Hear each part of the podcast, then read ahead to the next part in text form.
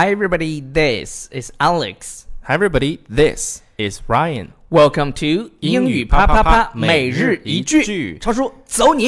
You don't become what you want. You become what you believe. 不是成为你想要的，而是成为你所相信的。所以这句话我再给大家慢速来读一遍。 OK，这 You don't 注意这个单词读音，don't become what you want. You become what you believe.